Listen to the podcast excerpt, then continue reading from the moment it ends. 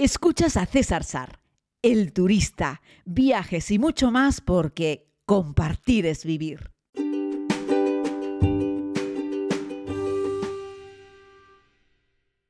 Muy buenos días a todos y a todas, querida comunidad. Bienvenidos a esta nueva cita con el podcast diario. Les hablo desde la capital de Moldavia en una nueva jornada en este país al que me he aventurado a venir. Bueno, pues por varias circunstancias. Una de ellas porque Wizz Air tiene unos vuelos baratitos, 50 euros ida y vuelta, y porque además tampoco conocía el sitio. Yo creo que ya era hora de visitar Moldavia, pues para verla un poco y contarla. Todavía no he tenido la oportunidad de salir de la capital, algo que hubiese hecho hoy si la bodega a la cual iba a dirigirme me hubiese dado cita para esta jornada, que no fue así y me han pedido que les visite el miércoles de la próxima semana, así es que ya lo he apuntado en agenda. Les he confirmado que haré ese pequeño tour eh, en inglés que hacen por la bodega. Y bueno, la bodega te ofrece también la opción de visitarla con una cata, pero saben que soy abstemio, visitarla con una cata y además picar unas cositas o también hacer incluso una comida, en fin, tienen diferentes precios, pero eso si les parece es algo que les voy a contar cuando ya haga la propia visita y ahí podré supongo que darle algunos consejos.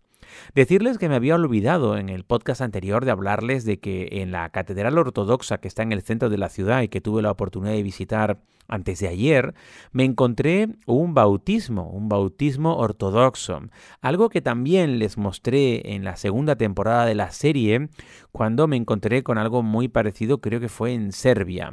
Pero bueno, en esta ocasión la Iglesia Ortodoxa era muy bonita, la pequeña catedral ortodoxa, bastante espartana por fuera, pero muy profusamente decorada en la parte interior, con un montón de colores. Era muy bonita, la verdad es que sí. Y ahí pues encontré a una familia que estaba celebrando el bautismo de una pequeña, de una bebé. Y bueno, los, los curas ortodoxos son, desde mi punto de vista, muy eh, no sé, ofician unas ceremonias que son muy entretenidas. Además también cantan. Y bueno, además había en lo alto de la catedral un pequeño coro y donde dos o tres personas, si no me equivoco, le hacían los coros al propio cura que iba rezando y cantando a la vez. Son unas ceremonias bastante largas. Yo la pillé ya después de que hubiesen sumergido a la pequeña en la pila bautismal. Saben que lo hacen diferente a los católicos no le vierten un poco de agua bendita en la cabeza del bebé, sino que sumergen al bebé directamente en la pila bautismal. Eh, las hay de todos los tamaños. Esta era una pila, bueno, más o menos grandecita, de metal, pero en algunas ocasiones, en algunas iglesias ortodoxas, hay una zona para el bautismo que directamente es una pequeña piscina dentro de la cual se mete también el cura con el bebé para sumergirlo, ¿no? Y bueno, pues luego van rezando, es un rito que desconozco, la verdad, no he tenido la oportunidad de investigar mucho, pero es muy interesante. Cada miembro de la familia aporta también pues unas flores con un pequeño cirio, con una vela y hay una tela que cuelga hacia debajo, muchas de ellas eran unas toallas. Esto me invita un poco a repasar un poco cómo son los ritos del bautismo ortodoxo porque me parece que es muy interesante. Lo he visto pero no lo entiendo mucho. Son esas cosas que te encuentras viajando, que no planificas y que simplemente ahí están y te llevas una, una alegría. A mí me parece muy interesante. Saben que me gusta mucho entrar en los templos religiosos de cualquiera de las religiones y esta me pareció muy, muy interesante. ¿no? Puedes acercarte con respeto y mirar siempre sin molestar, evidentemente. ¿no? Y bueno, la verdad es que estuvo muy bien. Sin embargo, ese mismo día en otro templo ortodoxo, donde también entré a ver, eh, ya no era tan bien recibido. ¿no? Ya te miraban con alguna cara. Y, bueno, no me dejaron llegar hasta el final, donde había unas personas que también estaban rezando mientras cantaban, y vino una persona y me pidió que me colocase en la parte de atrás, en fin. En los templos ortodoxos decirles que no se reza sentado, no tienen bancos, porque entienden que Jesús cuando, cuando hacía sus rezos para sus eh, fieles, lo hacía en cuevas fundamentalmente y no había donde sentarse. Así es que son más ortodoxos, como su palabra indica, y entienden que tienen que alejarse de ese tipo de comodidades y hacen todas sus ceremonias de pie. Eso sí, como les decía, al igual que el bautismo, son ceremonias casi interminables y hay que estar de pie sin moverse mucho y eso, eso cansa, requiere un esfuerzo y un sacrificio. Pero bueno, Hoy fue un día, eh, ayer, perdón, fue un día que lo dediqué también a visitar el mercado central de la capital, un mercado inmenso en el que venden de todo, por supuesto, desde frutas y verduras a carne y pescado, pescado vivo, y que tienen allí unas enormes peceras y que lo matan justo cuando te lo van a pesar y servir. Eh, y luego, pues estaba todo muy limpio, en perfecto estado de revista, la zona de los pollos, la zona de los lácteos con los quesos, la zona de las carnes rojas, la zona del pescado, la pescadería muy limpia, no olía pescado podrido y, por supuesto toda la zona de frutas, verduras, legumbres. Me sorprende. Este es un país que fundamentalmente está muy limpio, muy pobre, las calles destartaladas, muchas de ellas rotas, pero muy limpias, el mercado también muy limpio y un mercado de abastos en el que vendían cualquier cosa. Lo que sea, piense en una cosa, pues eso vendían.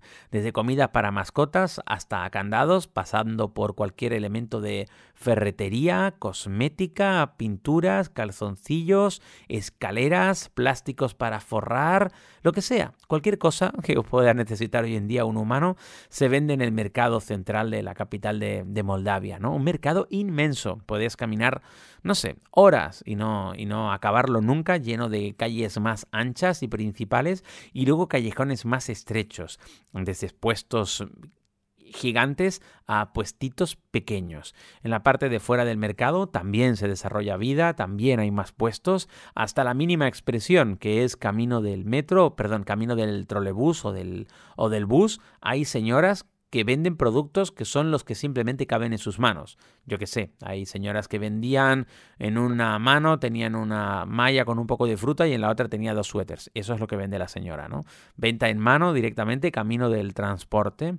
Entiendo que esta ya es la venta más humilde, la que se produce por fuera de, de este mercado, que en algunas partes estaba techado, pero en otras no.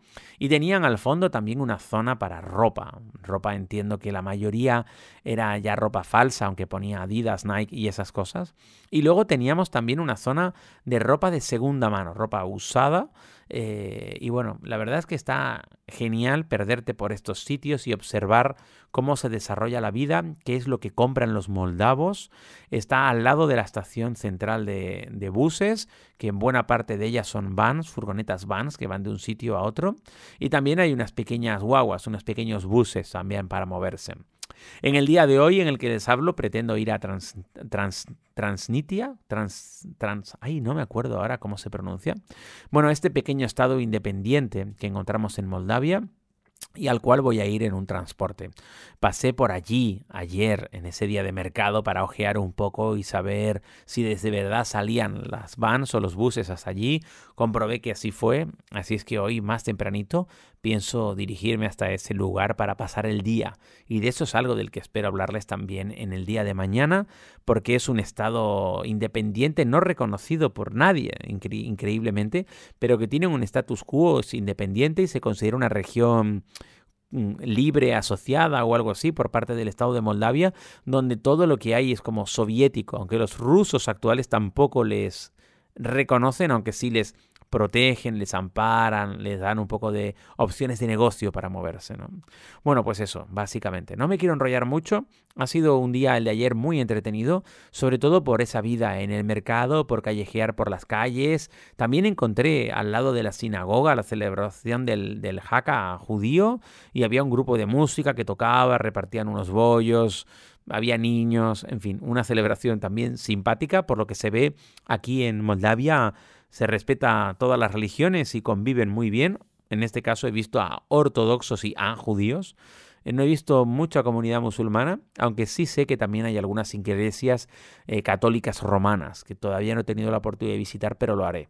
Por cierto, en el día de ayer visité también el, el famoso circo. Es una construcción de hormigón hoy en día abandonada y que acogió en los años creo que 80 y 90, si no me equivoco, eh, un circo, un circo circense, ¿no?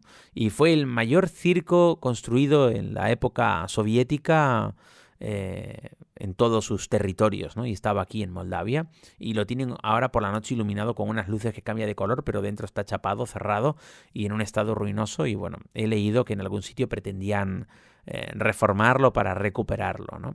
También hay a lo largo de la ciudad, y no me quiero enrollar más, bastantes, eh, hay óperas, teatros, eh, ballets, hay mucha actividad cultural en edificios con un corte, ya les digo, soviético, bastante feos, pero donde dentro se desarrollan actividades culturales de primer nivel, me parece a mí, porque también está la ópera, ¿no?